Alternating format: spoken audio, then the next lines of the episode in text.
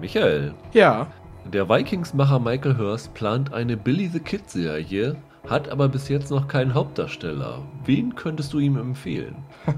Ist ja auch schwierig, weil Billy the Kid ja nicht allzu alt geworden ist. Ne? Ist nee, ist mit 21 erschossen worden, ne? Ja, dementsprechend muss man ja da im etwas jüngeren Spektrum suchen. Ich würde mal zwei auch vom Typ her verschiedene Leute empfehlen. Einmal Asher Angel. Okay, das sagt mir überhaupt nicht. Der hat vor zwei Jahren die sozusagen Kinderhauptrolle in Shazam gespielt, also die Kinderausgabe von, vom Superhelden Shazam. Ja. Nimmt auch Songs auf, hier ist im, im RB- und Pop-Bereich einigermaßen vertreten. Das ist ein ganz guter Typ, der ist, glaube ich, müsste jetzt so 18, 19 sein. Und was ich tatsächlich weiß, weil er das in einigen seiner Musikvideos tut, er kann auch reiten. Das wäre ja für eine Rolle als Billy the Kid schon mal eine gute Voraussetzung. Dann muss er es nämlich nicht erst lernen. Ja. Und ansonsten, weil der für mich in dieser Altersspanne so ziemlich der beste Schauspieler ist, wäre David Mazouz, der ja in Gotham ah, den ja. jungen Bruce Wayne gespielt hat. Und davor noch in Touch, den Sohn von Kiefer Sutherland. Ja. Der ist jetzt 20 Jahre alt und auch der kann reiten. Und ich finde, wie gesagt, dass das ein herausragend guter Schauspieler ist, der vielleicht, gerade weil er doch trotz dessen, dass er 20 ist, immer noch wie ein 15-Jähriger aussieht, gar nicht so schlecht wäre für den immer recht jugendlich, äh, auch in Zeichnungen dargestellten Billy the Kid. Ich glaube, damit kann man nichts falsch machen ich sag mal, Hollywood war das Alter bisher ja relativ egal bei Billy the Kid Besetzung. Ähm, in Pat Garrett in Billy the Kid hatten ja Chris Christopherson gespielt, der damals, glaube ich, 36 war. das stimmt. Ich bin auch ein bisschen älter gegangen, aber so, dass man, glaube ich, noch jemanden casten kann, der als 20 Jahre durchgeht. Mich hat dann äh, bei der Billy the Kid Biografie gereizt, dass er ja irische Eltern hat, also irische Vorfahren. Ja. Und dann ist mir nur ein Name eingefallen, Paul Mescal der Hauptdarsteller von Normal People, den ich ja damals schon großartig finde. Und wenn du so Fotos von Billy the Kid anguckst, der darf halt auch nicht so ein klassischer Schönling mit so perfekten Modelkonturen sein. Mhm. Und, und der Paul Meskel, der hat ja, ja auch so einen Gaelic Football Spieler gespielt, der hat ja auch was eher männliches, sportliches, hat ein bisschen kantiges Gesicht, sieht aber trotzdem gut aus und ich glaube, der wäre perfekt für diese Rolle. Ist 25, also mhm. da, der kann da schon mit schon durchgehen. Ja.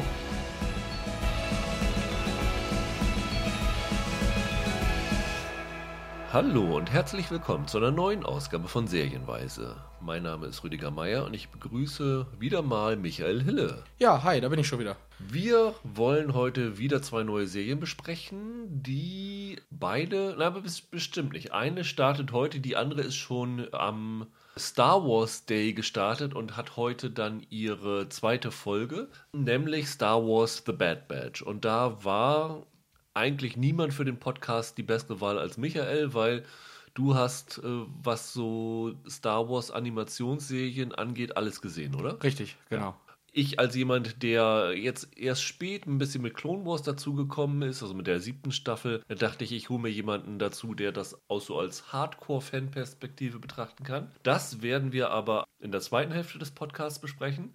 Beginnen wollen wir mit einer Netflix-Serie, die heute startet und endlich das Vakuum an Superhelden-Serien füllt, das in den letzten ja. Monaten entstanden ist. Hat es ja lange nicht mehr gegeben. Es ist eine Adaption der Comicreihe von Mark Miller, einem Schotten. Startet, wie gesagt, heute bei Netflix, acht Folgen und mit dem würde ich sagen, beginnen wir einfach mal, weil Netflix ja letztendlich doch immer noch so der Anbieter ist, der von den meisten genutzt wird. Vorab die Frage, hast du den Comic mal gelesen, Michael? Nee, nicht wirklich, obwohl ich sozusagen Stellen daraus kenne. Also ich habe mal eine Mark Miller, äh, wie sagt man, Bio Biografie gelesen. Ja. Und da auch ein bisschen was darüber gehört. Das ist ja einer der, ich würde fast sagen, berühmtesten Comiczeichner der letzten 50 Jahre. Also der hat Kick-Ass, Kingsman, ganz viel X-Men, sehr viel Spider-Man. Am Civil War, also der Vorlage für das Marvel Crossover. Ja dafür war er beteiligt. Also das ist einer der großen. Ein bisschen was daraus kenne ich. Er hat früher bei Marvel gearbeitet, dann genau. hat er sich selbstständig gemacht und hat dann gesagt, mit Jupiter's Legacy wollte er den Superhelden-Comic machen, der quasi alle Superhelden-Comics beendet. Also mit Vergleichen, was sein Comic sein sollte, hat er nicht hinterm Berg gehalten. Also es sollte das Herr der Ringe der Superhelden-Comic sein, hat er irgendwann mal ah, gesagt. Ja. Das ganz große Epos. Sein Comic-Imperium hieß ja oder heißt ja Miller World. Und das wurde dann ja von Netflix aufgekauft. Das heißt, dass äh, Netflix jetzt bis auf, ich glaube, bis auf Kick-Ass und Kingsman, genau, bis auf die beiden haben sie Zugriff auf all seine Projekte. Es sind auch verschiedene Filme und Serien in Arbeit.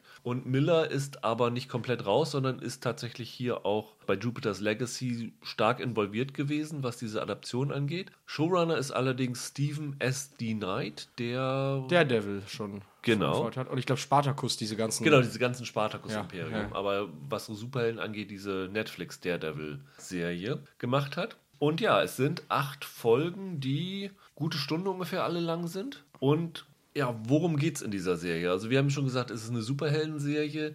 Sie ist irgendwo zwischen The Boys und klassische Marvel-Stoff angesiedelt. Ne? Also sie unterwandert das Genre nicht so wie The Boys und Invincible, aber ist jetzt auch nicht so das absolute Heldenepos wie so eine Marvel-Geschichte. Ich hatte tatsächlich immer so ein bisschen Assoziation mit der Comic-Geschichte von Watchmen auch. Ja. Weil es ja so um die ältesten Helden und sowas geht. Ich finde, es hat ein bisschen was auch davon in einigen Zügen. Ein bunter Mix. Ja, Inspiration findet man wirklich von fast allem. Also Ja. die Hauptfigur äh, wird gespielt hier von Josh Duhamel, äh, Sheldon Sampson, der äh, die Superhelden-Identität The Utopien hat. Das ist quasi der mächtigste. Wenn man ihn in seiner nicht-Superhelden-Umgebung sieht, dann läuft er auf seiner Farm mit einem Holzfäller-Shirt rum und da muss man schon an Clark Kent in Smallville denken und der Utopien ist auch so ein bisschen wie Superman. Also was die Helden angeht, hast du da offensichtliche Vergleiche. Aber was diese Reihe ausmacht, ist, dass sie die Rolle der Superhelden hinterfragt.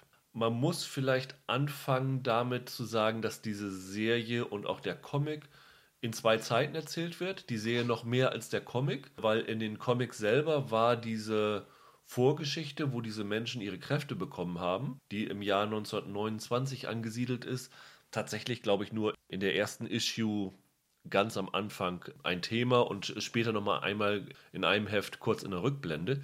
Hier zieht sich das durch diese gesamte Staffel durch. Das heißt, eine Hälfte dieser Serie ist, wie diese Menschen im Jahr 1929 ihre Superfähigkeiten bekommen haben. Und die andere Hälfte der Serie ist, dass sie dann grob 100 Jahre später, also mehr oder weniger im Jetzt, schon seit Jahrzehnten als Superhelden tätig sind und es zu Spannungen kommt, wie man das Superheldendasein ausleben sollte. Vor allen Dingen der Sheldon Sampson, der lebt nach einem ganz knallharten Kodex. Niemand darf getötet werden, auch keine Bösewichte oder so. Und sie sollen sich nicht in die Regierungsgeschäfte einmischen. Das heißt, sie Genau. sind mehr die Exekutive und versuchen nicht in Frage zu stellen, was so die Führung des Landes angeht und all das. Also sie versuchen quasi ganz streng unpolitisch zu sein. Genau. Anders als jetzt bei so einem Captain America bei Marvel, der ja schon den Sternbanner auf der Ja. Brust hat. Ne? Und das äh, stößt aber nicht überall auf Gegenliebe. Vor allen Dingen bei seinem Bruder Walter, der gespielt wird von Ben Daniels. Der sieht das ein bisschen anders. Er sieht es eher so, dass sie mehr in die Führung des Landes eingreifen sollten, um die Spaltung des Landes zu reduzieren. Ja. Das ist sehr auf das moderne Amerika ausgelegt. Wir können nachher nochmal da auf den Unterschied zum Comic zu sprechen kommen. Aber das ist so ein Hauptkonfliktpunkt. Und der andere Hauptkonflikt ist zwischen dem Sheldon, seiner Ehefrau Grace, die gespielt wird von Leslie Whip, auch eine Superheldin ist als Lady Liberty, und den beiden Kindern, die mit Superheldenfähigkeiten geboren worden sind und das nicht unbedingt gut finden. Also die Tochter Chloe, gespielt von Elena Campuris, versucht sich komplett davon zu lösen. Die träumt eher davon, so als Model und Influencerin eine Karriere zu machen und hat eigentlich auf dieses ganze Superheldentum keinen Bock. Äh, willkommen im Club. Und der Sohn Brandon, gespielt von Andrew Horton, der versucht es seinem Vater recht zu machen, kann aber dessen hohe Erwartungshaltung nicht erfüllen und äh, scheitert daran und zerbricht auch langsam immer mehr daran. Und er löst einen anderen Hauptkonflikt aus, weil er bei einem Einsatz einen dieser Supervillains tötet, weil dieser Bösewicht kurz davor war, seine Eltern umzubringen und es aus seiner Sicht die einzige Möglichkeit war, den zu stoppen und seine Familie zu retten. Aber der Vater ist nicht etwa dankbar, sondern sagt ihm, du hast gegen den Kodex verstoßen. Und äh, so driften die beiden in ihren Ansichten auch auseinander. Und das sind so die Hauptkonflikte in dieser Serie. Hast du geguckt, wie der Comic sich entwickelt und wie die Serie sich von den Comics unterscheidet? Ich habe ein bisschen versucht nachzurecherchieren. Also ich hatte jetzt keine, keine Zeit, auch den Comic jetzt richtig zu lesen. Ein bisschen habe ich das nachgesehen. Es scheint mir vor allem, dass die, ich sag mal, sozialkritischen Bezüge, also dass äh, Amerika, das dargestellt wird, ja ein anders gemeintes Amerika ist, als dass das jetzt die Serie meint. In den Comics, die, ich glaube, 2013 erschienen sind, wenn ich mich nicht ganz täusche, war tatsächlich explizit genannt, dass die Obama-Präsidentschaft das Thema sei. Und die Finanzkrise. Gab es ja in 2009 gab es ja die große Finanzkrise ja. in der Obama-Ära. Und dass dann in den Comics von den beiden beschlossen worden ist oder von, von dem Walter vorgeschlagen worden ist, man müsse doch Obama für seine zweite Amtszeit beraten, damit das Land über diese Krise hinwegkommen kann. Das war so dieses Hauptding. Jetzt haben sie das natürlich adaptiert. Mittlerweile war Trump an der Macht. Die Finanzkrise war relativ ähm, ja. überwunden. Die USA waren wieder in einem wirtschaftlichen Aufschwung. Aber das äh, Hauptkonfliktpotenzial im Moment war halt Extremismus, White Supremacists und all diese Themen und vor allem die tiefe Spaltung des Landes, äh, mhm. die sich ja bis heute durchzieht. Und das haben sie dann versucht zu modernisieren, was irgendwie absurd ist eigentlich für einen Comic, der noch nicht so alt ist, das zu modernisieren. Ja. Aber die Welt hat sich dann doch wirklich komplett gewandelt.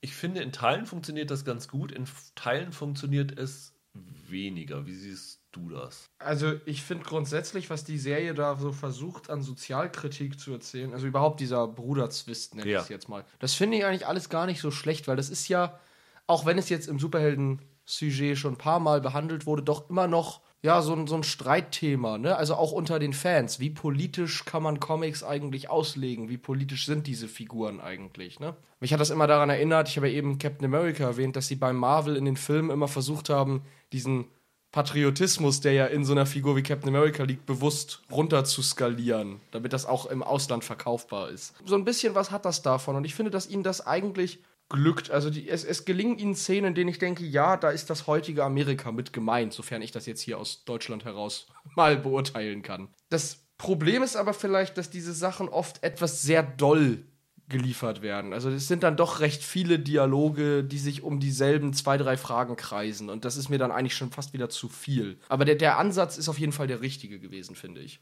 Ich finde es ganz interessant, wenn man jetzt mal nur diesen Plot in der Moderne nimmt, habe ich mir das angeguckt und habe gedacht, diese Ansichten oder diese Konflikte, die es da gibt, die führen dazu, dass sich eigentlich jede politische Ansicht in dieser Serie wiederfinden kann. Also, ja. Ähm, wenn, wenn du diesen Standpunkt von diesem Walt siehst, der sagt, wir müssen hier das äh, Heft in die eigene Hand nehmen, wir müssen jetzt hier dafür sorgen, dass diese Spaltung des Landes endet, dann kannst du das einerseits so interpretieren, der ist halt so mit dieser Joe Biden-Message unterwegs. Mhm. Wir müssen zusammenarbeiten oder so. Ja. Andererseits kannst du aber auch sagen, das ist diese, diese Message, stürmen wir das Kapitol und reißen das Land an uns. Und das finde ich ganz interessant, weil sie sich zumindest in dieser ersten Staffel da nicht so hundertprozentig schon festlegen, was genau damit gemeint ist und ob das nun positiv oder negativ ist. Ja gut, jetzt kann man, jetzt kann man einerseits sagen, das ist erfreulich ambivalent gehalten, ja. andererseits kann man sich sagen, sie trauen sich auch nicht mal klar Kante zu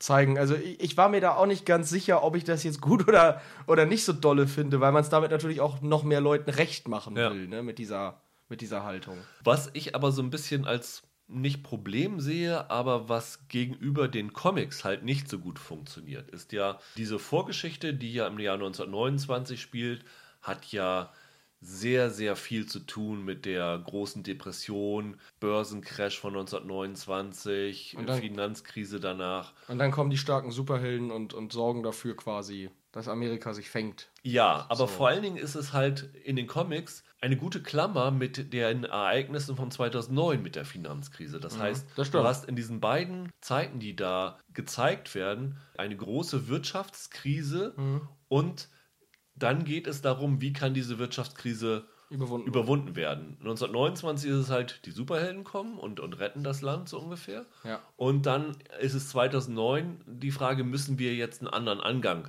nehmen von den Superhelden? Ja, ja, klar, verstehe. Das hast du hier dann natürlich nicht, weil du andere Konfliktpotenziale in der Gegenwart hast. Deswegen ist das der Zeit geschuldet, dass es halt nicht funktioniert. Sie hätten es aber nicht so machen können, finde ich, wie mit den Comics, weil die Serie hätte gleich total veraltet gewirkt, wenn man das so eins zu eins adaptiert hätte. Man hätte dann höchstens sozusagen eine fiktive Krise oder so nehmen Ja. müssen. ne? Also ich meine, als Vergleich jetzt die HBO Watchmen-Serie hat ja damals mit dem Tulsa-Massaker 1921 eröffnet und das dann immer wieder auf den heute noch gegenwärtigen Ja. Rassismus bezogen, aber da dann Ereignisse gewählt, die fiktiv waren in der Gegenwart. Vielleicht wäre das dann der bessere Ansatz gewesen oder halt man hätte in der, man hätte auch die Rückblendenhandlung, nenne ich es jetzt mal, ändern müssen und weg von der großen Depression gehen zu einer anderen Zeit, die man besser mit heute Ja. vergleichen kann. Hätte man durchaus machen können. Was sie stattdessen gemacht haben, ist, dass sie das verbindende Element zwischen diesen beiden Zeitebenen nicht diesen gesellschaftlichen Hintergrund nehmen, sondern das auf eine persönliche Ebene Ja. herunterbrechen. Das heißt, der Hauptkonfliktpunkt in den beiden Zeitebenen ist so dieser Konflikt zwischen Generationen. Du hast in der früheren Zeit dieses Problem von Sheldon mit seinem eigenen Vater und jetzt gibt es halt ein Konfliktpotenzial zwischen ihm und seinen Kindern. Wie man damit umgeht, ich glaube, das war so der, der Hauptansatz, den sie jetzt für diese Serie gewählt haben, um ihre Geschichte zu erzählen. Ich fand an dieser ganzen Generationskonfliktgeschichte so interessant, dass ich gerade bei den Kindern in der Jetztzeit immer gedacht habe, das hat eigentlich kaum erstmal was mit Superhelden zu tun. Ich musste eher an Promi oder an. Influ an Influencer habe ich gedacht. ja, ja, ich hatte immer so gedacht an, an Promi-Kinder, so, weiß ich nicht, an, an, oder an, an Royal-Kinder, weißt du, die sich denken, äh, das ist eigentlich gar nicht das Leben, das ich so haben Ja. will. Ich hatte ständig, so doof das jetzt klingt, ich hatte so einen Simba aus König der Löwen vor Augen, der denkt, ach Papa, nun lass mich doch mal in Ruhe mit dem ganzen Mist hier. Das ist eigentlich ganz witzig gewesen, also, weil du ja auch sagtest, die, die Tochter möchte eigentlich was ganz anderes machen und so. Das fand ich eigentlich ganz interessant, so die Vorstellung, dass die Superhelden so Popstars quasi sind und ihre Kinder so jetzt unter den Augen der Öffentlichkeit aufgewachsen sind und nie ein normales Leben als Kinder hatten. Das ist tatsächlich ganz interessant, weil du kannst einerseits sagen, hier die Erwachsenen haben sich das selber ausgesucht, aber die Kinder haben sich das nicht selber ausgesucht. Genau. Und was macht das mit einem? In dieser Serie sind viele, viele interessante Fragen drinne, finde ich. Die Frage, die wir jetzt beantworten müssen, ist, funktioniert das? Lass uns mal chronologisch beginnen mit der Vorgeschichte und danach dann die Hauptgeschichte, um die es in der Serie geht. Diese Vorgeschichte habe ich ja schon gesagt, in den Comics ist sie eigentlich ganz kurz am Anfang. Und hier springen wir wirklich immer zwischen diesen beiden Ebenen hin und her. Vielleicht erstmal, findest du das vom Ansatz her besser oder hättest du es dir eher gewünscht, dass man so sagt, wir machen die ersten vier Folgen, diese Geschichte, sie bekommen ihre, also quasi die Origin-Story der, Gesch- der Helden und die anderen vier Folgen dann das äh, Moderne. Ich finde das tatsächlich gewissermaßen besser als der andere Vorschlag, weil ich bei diesem vier Folgen, vier Folgen Ding so ein bisschen das Problem gesehen hätte, dass da einfach ein ganz harter Bruch in der Serie Ja. gewesen wäre. Also ich glaube, es ist besser, das parallel zu machen. Ich finde allerdings den Wechsel nicht immer so passend. Also ich hatte oft das, dass ich, liegt vielleicht auch daran, dass ich jetzt die Rückblendenhandlung generell gar nicht so doll fand. Ich hatte ständig das Gefühl, dass ich dachte, nee, ich können wir nicht in der Gegenwart bleiben, das interessiert mich jetzt eigentlich schon gar nicht. Also es ist ein bisschen schwierig, es ist vielleicht wirklich ein bisschen viel gewesen, was sie uns da erzählt haben. Sie machen halt diese 1929er Geschichte zu so einer Mystery-Handlung. Ne? Also ich sag mal, für Leute, die die Comics nicht kennen, ist dann doch schon das Interesse ein bisschen, wie haben die denn ihre Kräfte überhaupt bekommen? Und das kommt erst wirklich am Ende der äh, Staffel raus. Lustigerweise habe ich das komplette Gegenteilige, Ah. weil ich fand die Vorgeschichte viel, viel besser als das, was später kam. Und Okay. das liegt vielleicht ein bisschen daran, weil ich grundsätzlich bei Superheldengeschichten die Origin-Story mir mehr zusagt als Ah, das okay. andere. Also Okay. ich bin einer der wenigen, der zum Beispiel Sam Raimis ersten Spider-Man am besten findet. Besser als den zweiten, den ja eigentlich alle loben. Ja, siehst du, da wäre ich jetzt genau der Gegenpol. Ich würde den zweiten dann besser finden. Vielleicht liegt es daran. Ich fand aber auch so ein bisschen das, was in der Moderne spielt, ist halt das, was wir mittlerweile in jeder Superheldengeschichte haben. Dann gibt es dann diese Kämpfe mit den Supervillains und der Look mit den Kostümen ist alles so gleich. Und im Jahr 1929 ist es halt eigentlich noch keine Superheldengeschichte so richtig. Also es beginnt halt mit diesem Börsencrash. Der Sheldon bekommt das dann mit und äh, sucht seinen Vater, der ist auf dem Dach des Gebäudes der Samson, sie haben eine, so eine Stahl, sind Genau. so Stahlmagnaten. Ja, ja. Der springt dann vor den Augen von dem Sheldon in den Tod. Und nach dem Tod kommt dann raus, dass er ja seine Arbeiter über den Tisch gezogen hat, das Geld aus den Pens- Pensionskassen, glaube ich, an der Börse verloren hat. Und das Grundthema ist dann so in dieser Vorgeschichte dieses, was man im Englischen Sins of the Father nennt. Also, dass der Sheldon quasi das wieder gut machen will, was sein Vater angestellt hat. Und das ist dann halt der komplette Gegenpol zu dem in der modernen, dass er sozusagen das wieder gut machen will, weil sein Vater ein schlechter Mensch war und die Kinder daran scheitern, seine Kinder daran scheitern, dass ihr Vater halt der übergute Mensch ist. Ja. In dieser Vorgeschichte erscheint ihm dann der Vater mit seinem zerschmetterten Gesicht vom Aufprall auf den Asphalt immer in Visionen. Und diese Visionen, wissen wir, führen ihn am Ende zu diesem Punkt, wo er und die anderen Leute, weil wir sehen seinen Bruder, seine spätere Frau, sein bester Kumpel, so ein reicher Typ, George, das sind alles Typen, die, die wir später mit Superkräften sehen. Ja.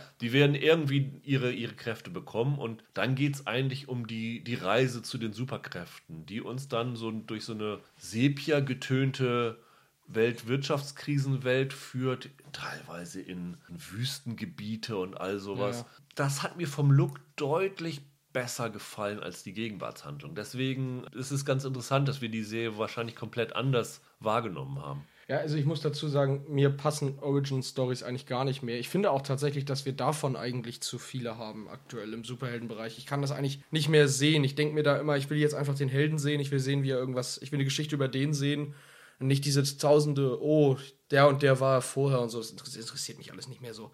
Ich finde auch tatsächlich diesen Sepia-Look gar nicht mal so passend. Ich finde, das ist fast schon ein Klischee, so alte Epochen irgendwie mit so einem Filter tot zu knallen, anstatt das einfach normal zu filmen. Ich muss aber sagen, ich bin generell mit der Serie nicht ganz so glücklich eigentlich, weil ich sie tonal sehr unausgeglichen finde. Also ich finde, du hast da teilweise sehr schlaue Fragestellungen, dann hast du aber auch sehr, wie ich finde, fast schon bemüht wirkende Sprüche und so weiter.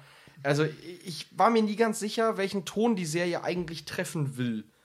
Weil da, da zwischen großer Depression und das Mädel, die eine Influencer-Karriere anstrebt, da ist eine große Spannung zwischen, sag ich mal. Und das funktioniert für mich nicht. Du hast im Grunde zwei Origin-Geschichten hier drin. Ne? Einmal die Superkräften-Geschichte und dann in der Moderne die Geschichte, die dann am Ende den Konflikt zwischen den Brüdern anteasert, der dann wahrscheinlich zum prägenden Element in den weiteren Staffeln werden soll, Ja. denke ich mal. Das ist schon ein bisschen schwierig. Wie gesagt, ich habe, ich bin auch nicht glücklich mit der Serie, weil aber mir diese moderne Geschichte einfach nicht gefallen hat. Ich fand diesen Konflikt über diesen moralischen Kodex der Superhelden, den Konflikt zwischen den Kindern und auch den Konflikt zwischen den Brüdern, ja, noch ein bisschen unausgegoren. Es war noch nicht so richtig ausgearbeitet, man weiß noch nicht ganz, wo die Serie hin will und am Ende war es mir dann doch zu sehr äh, Superheldentum in der modernen Geschichte. Und das hat mich dann ein bisschen zurückgehalten, die Serie so richtig zu mögen. Also ich war da immer so ein bisschen hin und her gerissen. Ich habe auch zwischendurch ab und zu mal bei dieser Vorgeschichte gedacht, na, wird das so richtig hinkommen? Aber ich finde, diese Vorgeschichte lösen sie deutlich besser auf Das stimmt allerdings. als diese andere Geschichte. Mein Problem ist so ein bisschen, ich weiß genau, wie so eine zweite Staffel aussehen wird, weil die Vorgeschichte wird keine Rolle mehr spielen, dann wird es tatsächlich nur noch um diesen Konflikt zwischen diesen beiden Seiten gehen und dann wird halt Superhelden auf der einen Seite, Superhelden auf der anderen Seite, Civil War mäßig dann aufeinander eingeschlagen und da habe ich ehrlich gesagt keinen Bock mehr drauf. Ich finde eigentlich so lustig, davon ausgehend, dass der Comic da ja, dass, dass Miller den als, als dieses, ne, die Superheldengeschichte, die alle Superheldengeschichten beendet, äh, Ding bezeichnet hat, äh, finde ich, kommt es in der Serie gar nicht so rüber. Ich habe jetzt nicht das Gefühl gehabt, das ist jetzt die definitive Superheldengeschichte. Also es ist halt Nee. eine von vielen. Ich weiß jetzt gar nicht, was an der so besonders sein soll. Gerade auch wenn ich überlege, dass diese Geschichte dann ja von 2013 stammt da ist eigentlich in den Comics, auch bei Miller, schon Aufregenderes passiert. Also so ganz kann ich es bisher noch nicht nachvollziehen. Es liegt aber wohl auch daran, dass gerade jetzt in der Gegenwartshandlung, du hast das sehr schön gesagt, die zentralen Konflikte, vor allem eben den zwischen den Brüdern, noch nicht wirklich eskalieren dürfen. Nein. Weil das alles aufgeschoben werden muss für Staffel 2. Also es ist alles eigentlich Vorbereitung.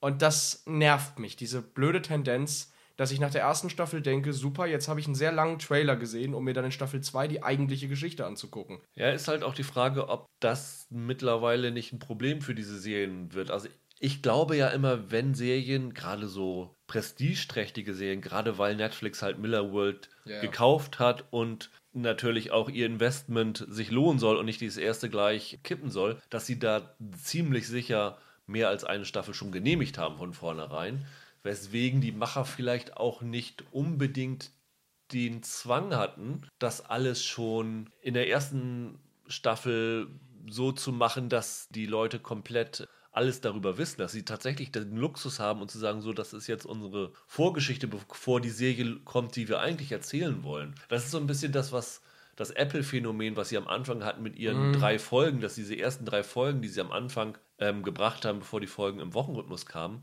halt wirklich, wie du sagst, nur ein Trailer waren für das, was da eigentlich Ja. kommen soll. Und ich glaube, damit schneiden sie sich ins eigene Fleisch, weil ich glaube, es gibt so viele Serien, dass die Leute nicht mehr Lust haben zu warten, bis die Serie eigentlich losgeht, so richtig lange. Und äh, sie haben es versucht, mit diesen zwei Zeitebenen durch das Verschmelzen zu verhindern, weil dann hättest du es nämlich noch mehr gehabt. Dann hättest du nämlich Origin-Geschichte, Konflikt, Aufbau und dann die eigentliche Serie. Dann hättest du drei verschiedene Sachen gehabt. So haben sie das zumindest vermieden. Aber so richtig gut funktioniert das noch nicht. Nee, ich finde auch, also was, was da der Luxus für die Autoren ist, ist für die Zuschauer jetzt nicht unbedingt Ja. einer. Ne? Also ich habe das immer jetzt verglichen mit, es läuft ja parallel dieses Invincible. Und die zum Beispiel führt ihren Konflikt am Ende der ersten Folge ein. Da weiß ich nach Folge Ja. 1, worum es jetzt geht und warum ich das weiter gucken soll, ob man es dann mag oder nicht. Ne? Aber hier finde ich wirklich, dass ich so zwei, drei Folgen gar nicht so richtig wusste,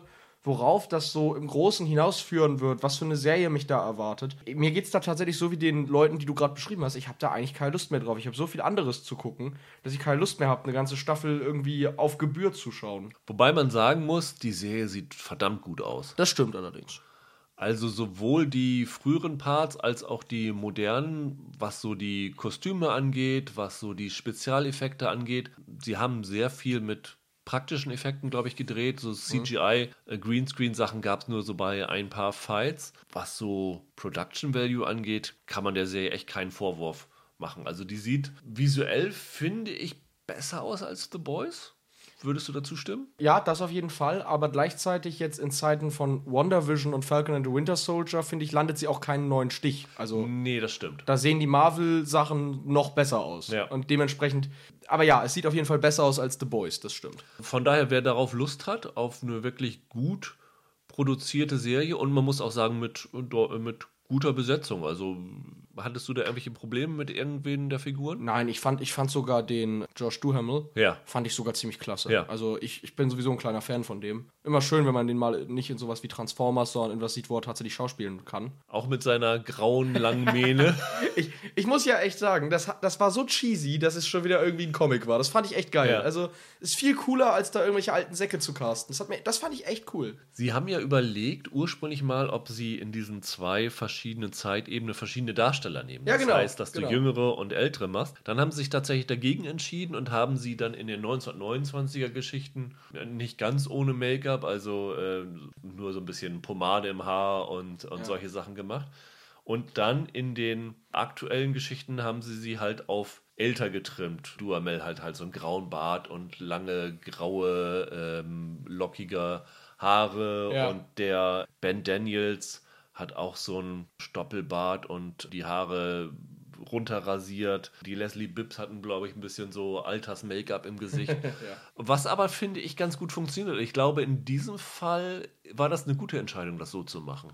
Ich glaube auch. Ich finde, wie gesagt, es, auch wenn das Make-up jetzt nicht, ich sag mal, für mich jetzt nicht unglaublich glaubhaft Josh Duhamel in alten Sack verwandelt, Ja. sieht es halt wirklich nach so einem, nach so einem Comic-Stil aus. Und das finde ich eigentlich sympathisch. Also ich, mir hat das auch ganz gut gefallen. Ich glaube auch, die Kontinuität im Schauspiel Ja. profitiert davon. Gerade weil du in den Folgen hin und her springst, hat man einfach mehr davon, wenn man halt einen Schauspieler sieht, der die Entwicklung seiner Figur spielt und nicht zwei verschiedene, die zwei Facetten der Figur spielen. Ja, und man kann es hier halt in diesem Fall auch glaubwürdig sagen. In dem Fall, es sind jetzt, wie gesagt, knapp 100 Jahre vergangen, aber es sind halt Superhelden, die nicht so schnell altern wie Ja. normale Menschen. Ja, ja. Von daher musstest du nicht irgendwie entweder den Irishman-Weg gehen und jemanden mit CGI verjüngen, was ein Desaster geworden wäre, oder ganz, ganz schlimme Alters-Make-up mit äh, Prosthetics im Gesicht ja. und sowas alles machen. Da konnten sie hier einen ganz guten Mittelweg gehen. Und ich finde, das funktioniert tatsächlich ganz gut. Und wie du schon sagst, die Möglichkeit, dass Duhamel halt einmal diesen Jungen spielt und finde, das macht, macht er auch sehr gut, dass er hier so einen idealistischen ja. Jüngling spielt und dann jemanden, der wirklich das ganze Gewicht der Welt auf seinen Schultern tragen muss. Und mhm. das merkt man den Figuren auch ganz gut an. Leslie Bibb, weiß ich nicht. Also hat mir bis jetzt noch nicht so viel gegeben. Die musste tatsächlich nicht so viel machen. Die spielt in den 1929er Geschichte eine ehrgeizige Journalistin. Und hier in dem modernen spielt sie halt die Mutter und eine weitere Superheldin. Das ist jetzt schauspielerisch nicht eine Riesenherausforderung gewesen. Also gerade ihre 1929er Rolle ist halt so eine Klischee-Rolle, ne? in die du in vielen, vielen Filmen schon gesehen hast. Ja, also ich würde sagen, der, der Vorteil der Rolle ist, sie kann nicht viel falsch machen und der Nachteil ist, sie kann auch nicht viel richtig machen. Ja. Also aber ich fand's okay. Mir ist niemand tatsächlich richtig negativ aufgefallen, finde ich. Nee, richtig negativ nicht. Aber so richtig super positiv ist mir eigentlich auch niemand aufgefallen. Nee, das stimmt allerdings. Das es, stimmt. es ist eine solide besetzte Serie mit Leuten, die einen guten Job machen, ja. aber sich jetzt, glaube ich, nicht für irgendwelche Awards empfehlen oder für äh, noch größere Karrieren, als sie bisher haben, denke ich mal. Muss aber vielleicht auch gar nicht zwingend bei dieser Serie sein. Also, Nein. Ich glaube auch bei aus uns beiden, das muss man natürlich auch dazu jetzt mal sagen, spricht natürlich auch eine gewisse Superheldenmüdigkeit. Auf jeden Fall. Und wenn ich das mal so drastisch sagen darf, nach dem ziemlichen für mich Desaster Falcon and the Winter Soldier in den letzten Wochen, fand ich, war es hier zumindest nicht ganz so schlimm, wie ich befürchtet habe. Ich fand es eigentlich okay insgesamt. Na gut, das liegt aber auch daran, dass man an einer Marvel-Serie mit dem Ganzen, was da dran hängt, einfach höhere Erwartungen hat, was sie liefern muss, als hier mit so einer Serie, oder? Ähm, ja, mag sein, wobei ich jetzt gar nicht weiß, ob ich an, an Marvel nach den letzten Filmen überhaupt noch so große Erwartungen hatte. Aber ich, ich denke, es war insgesamt okay, aber das Problem ist halt, bei diesem Überwucht an Superhelden-Serien, da bleiben Vergleiche nicht aus und da musst du schon sehr herausstechen in irgendwas, um überhaupt aufzufallen, sag ich mal, ja. freundlich. Also ich fand ja das Invincible ganz gut, weil es diesen gezeichneten Look hat und WandaVision hatte seine Sitcoms oder weiß ich nicht, Umbrella Academy hat, wie ich finde, eine sehr gute Besetzung.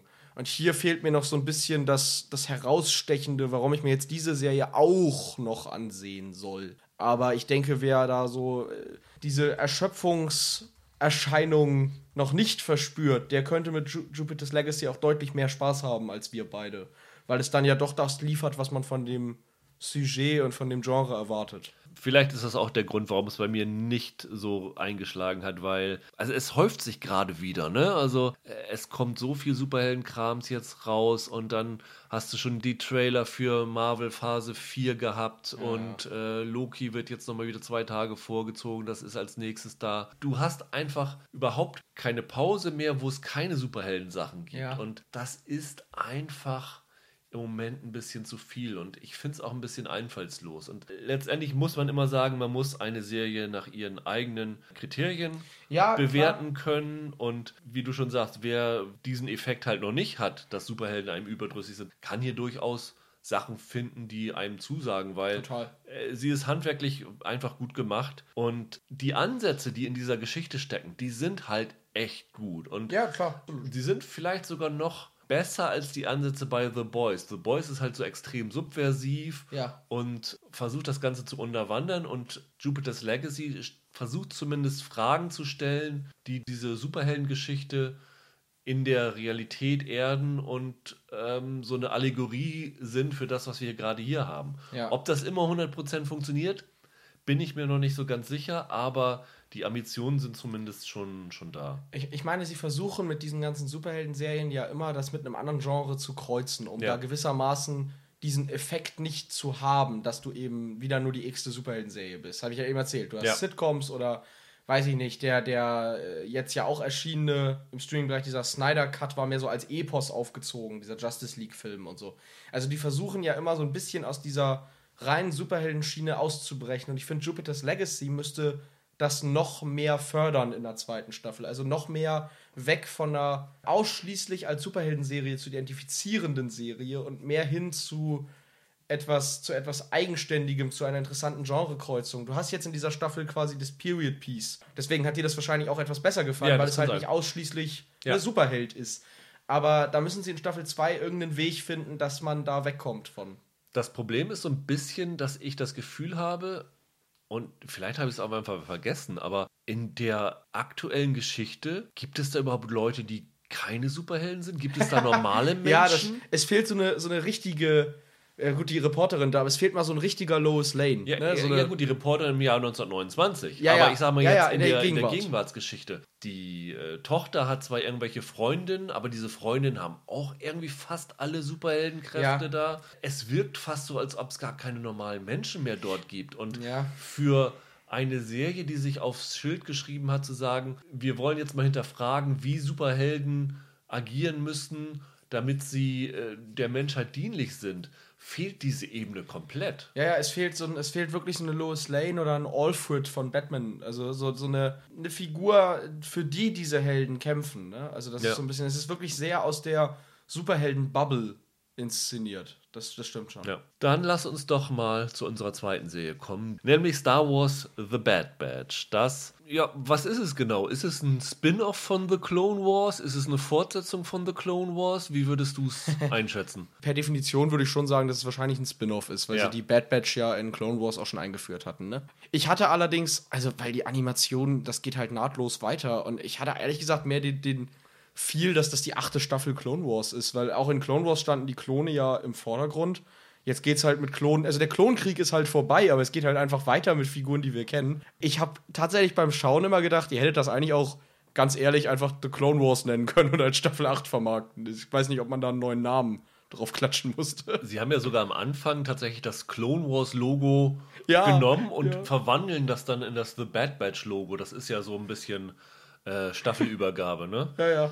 Wem The Clone Wars überhaupt nichts sagt und da ich jetzt dafür nicht so prädestiniert bin, Michael, kannst du in zwei Sätzen zusammenfassen, worum es in Clone Wars geht? Clone Wars ist eine Serie, die zwischen den Star Wars Filmen Episode 2 und 3 spielt, also zwischen den zwei Prequel-Filmen. Und es geht da streng genommen einfach um diesen, um diesen Krieg, den der böse Count Doku losgetreten hat, in dem dann die Klone auf der Seite der Republik gegen die Druiden auf der Seite der Separatisten kämpfen. Da geht es so ein bisschen um die Freiheit der Galaxis. Auf Seite der Klone kämpfen natürlich die ganzen Jedi, also hier Yoda, Anakin Skywalker, der später Darth Vader wird, Ashoka Tano, die einige ja jetzt aus The Mandalorian kennen. Die Serie füllt da quasi die ganzen Lücken zwischen den Filmen und letzten Endes endete sie dann da, wo auch Ja. der dritte Film endet. Also der Klonkrieg wird verloren, die Separatisten gewinnen, das böse Imperium wird gegründet, Anakin wird zu Darth Vader und die Klone entpuppen sich als Verräter, denen in ihren Kopf ein Chip einprogrammiert war, so dass sie mit einem Befehl quasi die Seiten wechseln können und dadurch halt dann ihre Freunde verraten. Und die letzte Staffel ist ja von Clone Wars so ein Nachklapp gewesen. Ne? Die Serie war ja eigentlich schon zu Ende. Sie hatten dann irgendwie auf irgendeiner Fan-Convention Sachen gezeigt. Und die sind dann nicht eins zu eins, aber zumindest zum Teilen zur siebten Staffel von The Clone Wars geworden, meine ich, ne? Genau, also man muss dazu sagen, so richtig ganz zu Ende war es in dem Sinne nie, weil immer der Plan war, am Ende natürlich noch zu zeigen, wie aus Anakin Darth Vader wird. Das ist dann in der sechsten Staffel nicht passiert. Die Serie ist dann beendet worden. Und äh, dann, nachdem immer wieder aufgetaucht ist, was die ursprünglichen Pläne für das Serienende gewesen wären, hat jetzt dann Disney Plus, auch um den Dienst zu pushen, dem Dave Filoni heißt da nochmal Ja. die Möglichkeit gegeben, diese siebte Staffel zu machen. Man muss jetzt sagen, in dieser siebten Staffel hat er dann direkt die Zeit genutzt, diese Bad Batch einzuführen. Wahrscheinlich direkt schon mit dem Plan, dass wenn das gut ankommt, dass man da weitermachen kann.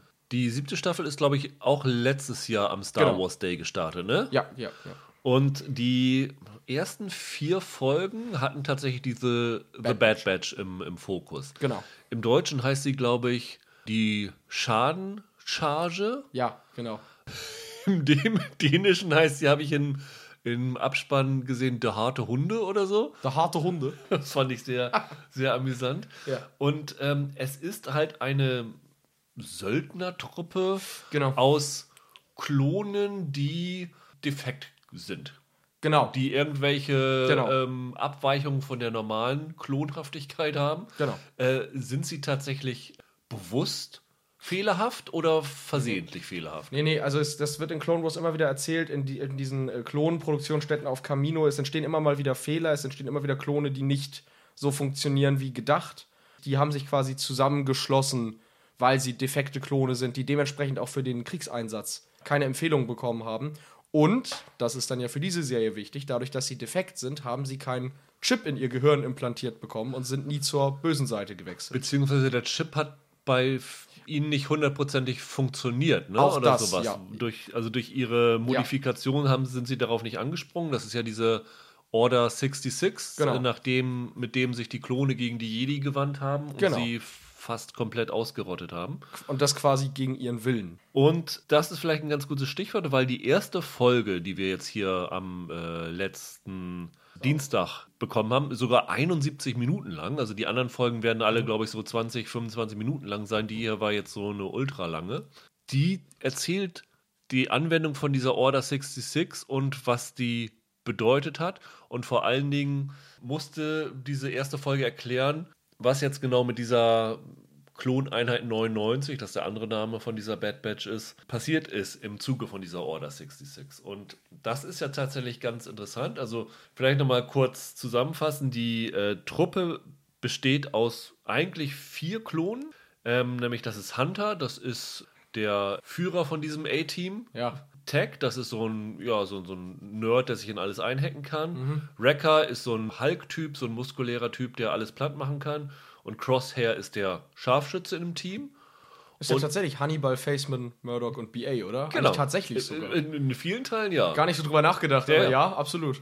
Und dann ist in der siebten Staffel Clone Wars noch einer hinzugekommen, nämlich Echo. Genau. Das ist ein Mensch, der gefangen genommen worden ist, gefoltert worden ist vom Imperium. So ist es.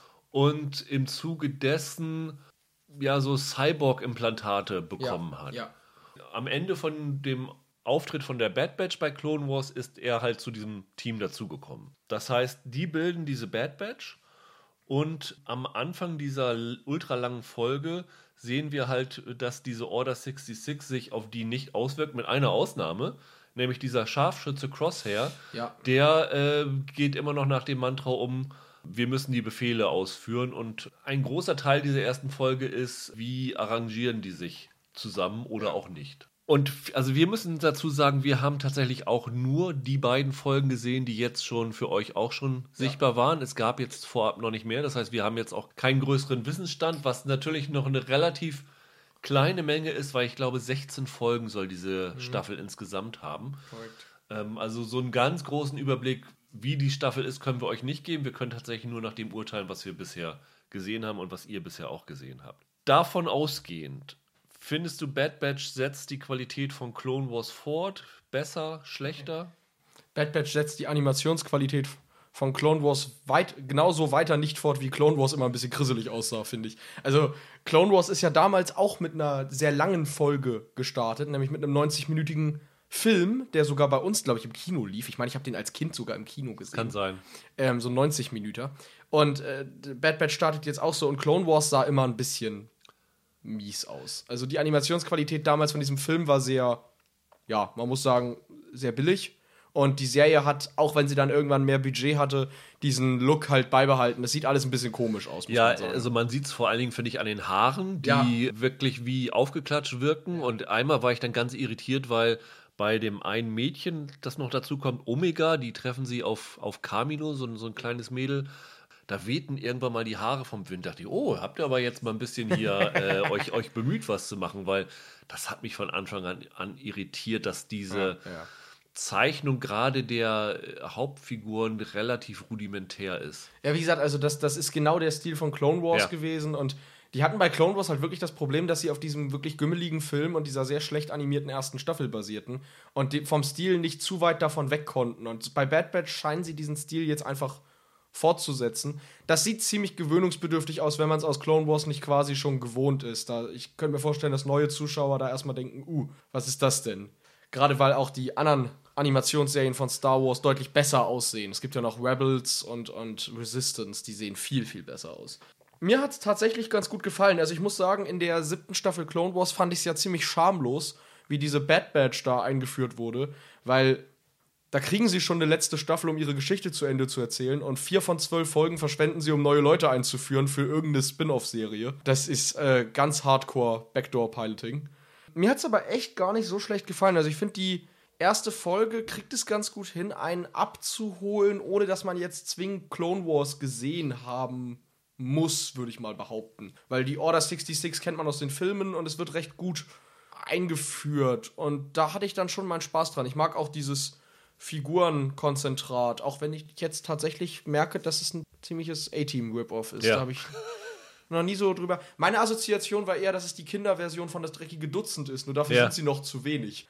Ich kann auf jeden Fall deinen Eindruck bestätigen, dass man da so reinkommt, ohne viel von Clone Wars gesehen zu haben. Ich habe mich jetzt in der Vorbereitung auf äh, Bad Batch habe ich mir tatsächlich diese vier Folgen angeguckt, die sie in Clone Wars hatten, ah, ja. mhm. äh, um da den Anschluss zu haben. Aber das reicht auch tatsächlich komplett aus. Du hast am Anfang dann ja, und ich glaube, das ist in Clone Wars ein stilbildendes Element gewesen. Früher im Kino gab es doch immer so diese Kriegsnachrichten, die davor waren. Das ist so ein bisschen wie bei Starship Troopers. Das ist immer so die Einleitung genau. der Geschichte. Clone gewesen, Wars ne? fängt immer mit so einem Minü einminütigen, was gerade in der Galaxis genau. los ist, an. Ja. Das haben sie jetzt hier bei Bad Batch auch ähm, genommen. Mhm. Allerdings nur bei der ersten Folge, bei der zweiten nicht mehr. Ich glaube, da werden, davon werden sie jetzt abdriften, aber das haben sie wahrscheinlich in der ersten Folge genommen, um diesen organischen Übergang auch zu ja. machen und um ein bisschen die Exposition reinzubringen, was ja. vorher passiert ist. Und von daher war das relativ problemlos. Aber ich muss sagen, dass mir diese Serie nicht so wahnsinnig gut gefallen hat. Also äh, ich gebe zu, diese erste Folge hatte durchaus gute Action-Momente. Also ich fand vor allen Dingen, sie müssen dann irgendwann so einen Testparcours für, für den General Tarkin absolvieren. Der, der versucht, sie auf den Prüfstand zu stellen. Und das fand ich eine ziemlich coole Actionsequenz. Also die ist wirklich gut, auch gut gezeichnet gewesen, was ja. so die Action angeht. Aber was so die grundsätzliche Geschichte angeht, wie man sie jetzt wie gesagt, von dieser kleinen Menge, die wir gesehen haben, ausgehend beurteilen kann, hat mich das noch nicht so komplett überzeugt. Okay, woran liegt's? Es liegt ein bisschen daran, dass ich das Gefühl habe, dass sie versuchen, von der Ausgangslage ein bisschen sich an Mandalorian zu orientieren.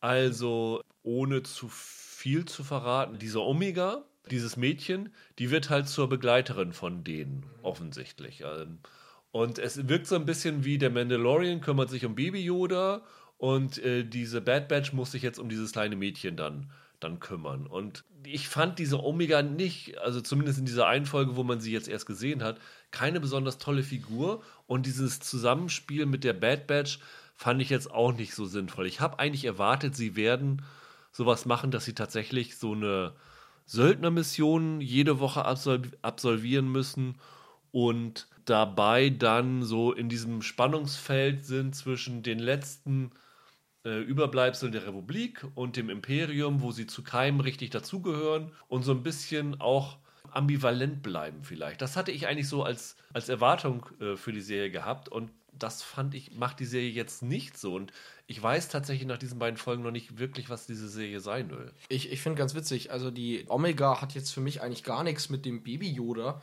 sondern das ist eigentlich eine neue Version von der Ashoka Tano, weil Clone Wars fing ja damals damit an, dass der Anakin einen, dieser Ashoka als junges Mädchen dazu ja. bekommt und sie quasi auf Missionen mitnehmen muss. Und so in diese Richtung scheint das hier zu gehen. Ich stimme dir aber tatsächlich zu, dass ich auch nicht so ganz glücklich damit bin, dass sie die jetzt im Schlepptau haben. Ich glaube auch, dass es mir besser gefallen hätte als so eine reine äh, Söldner der Galaxis-Serie.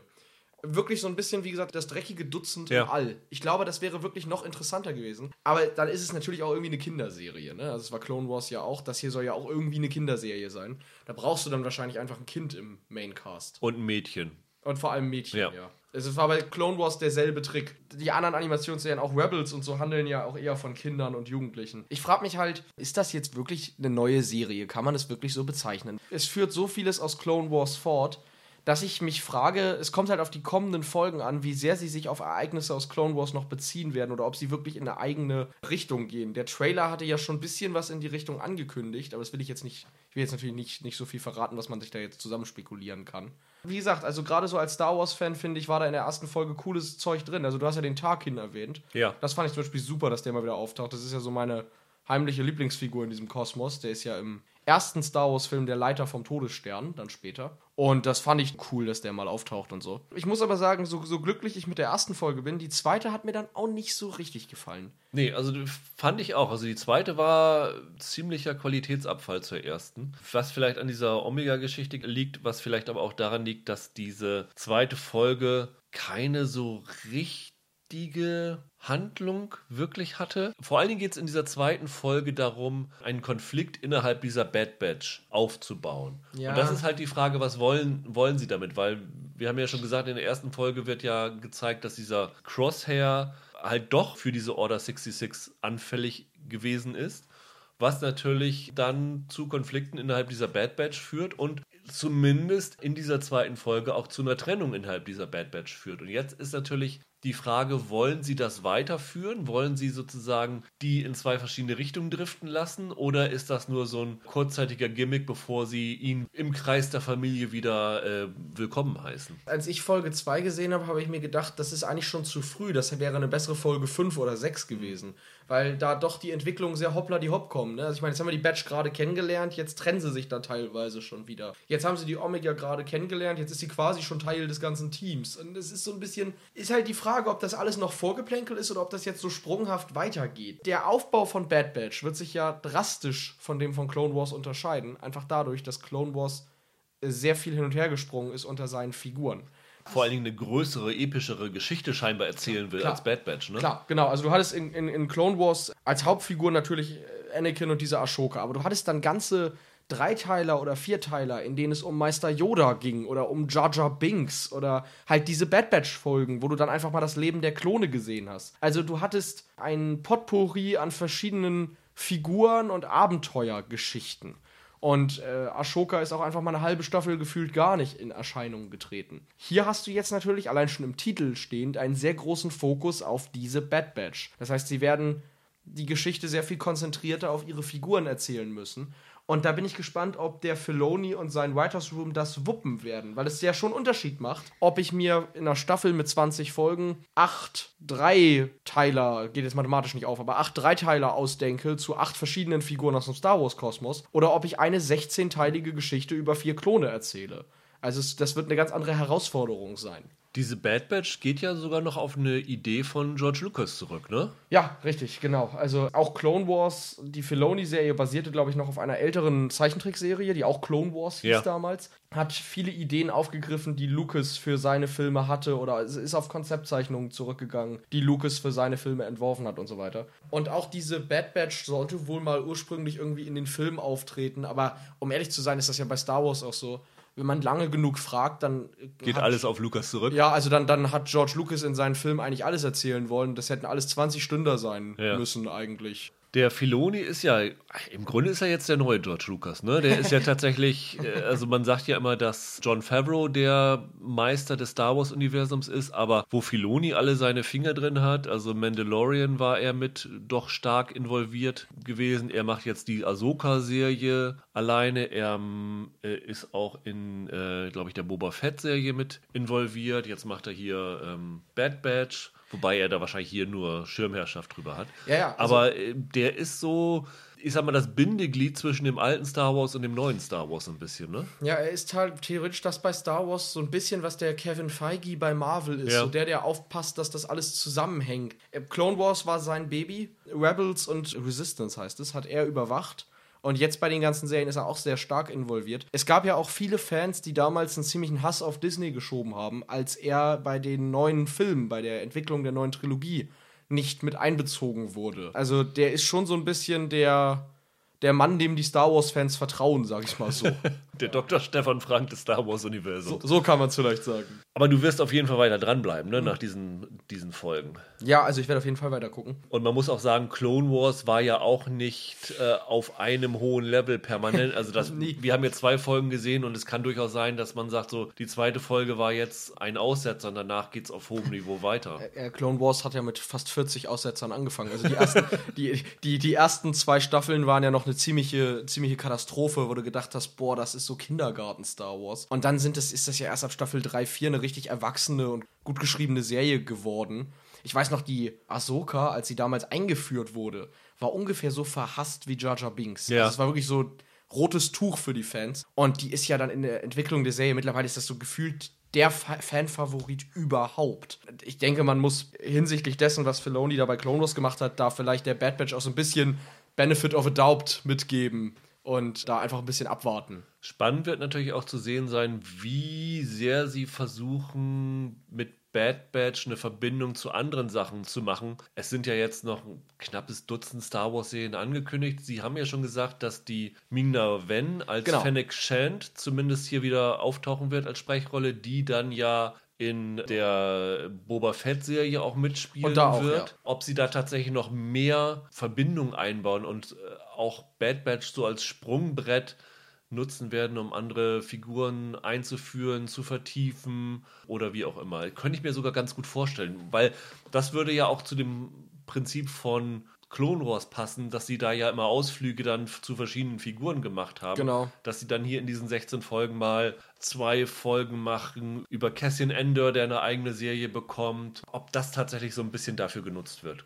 Würde vielleicht auch sogar ganz gut sein, weil ich glaube halt, dieses, was sie bisher aufgebaut haben, reicht nicht für mich, um eine Serie zu über 16 Folgen zu füllen. Weil ich weiß auch nicht, sie haben jetzt schon gesagt, wie diese Bad Batch auf die Order 66 reagiert. Was wollen wir jetzt noch erzählen, außer Verbindungen zu anderen Sachen zu schaffen? Ja, ich denke auch. Ich denke aber, das Problem wird sein, dass man die Frage beantworten muss, ohne dass die Antwort ausschließlich Verbindungen zu anderen Sachen Ja. ist. Das muss ja auch irgendwie sein eigenes Ding werden. Und das finde ich echt spannend, weil du hast hier natürlich, dadurch, dass die vier Klone sind, auch wenn sie sehr unterschiedlich sind, das ist natürlich ein bisschen, ich will nicht eintönig sagen, aber man, man hofft natürlich auch noch auf mehr Figuren, auf wiederkehrende Figuren und Ja. so, dass man nicht die ganze Zeit nur die Django Fett-Verschnitte da sieht. Da bin ich auch recht gespannt, auf was das hinauslaufen könnte.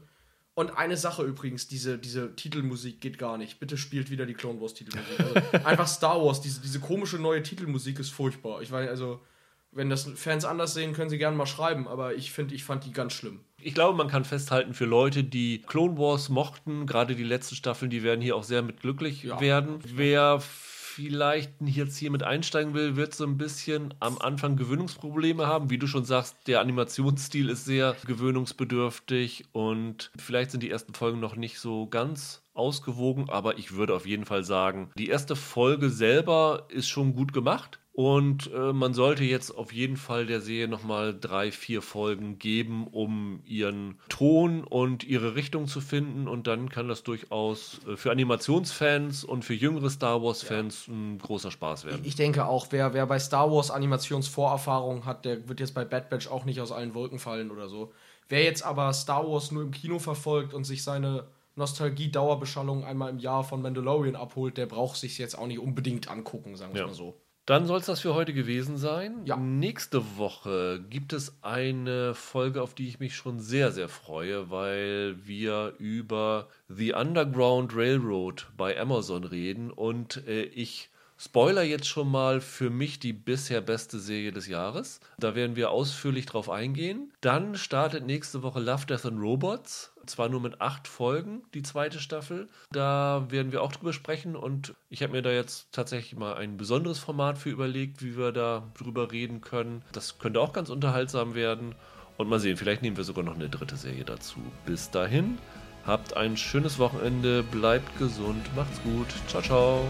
Tschüss.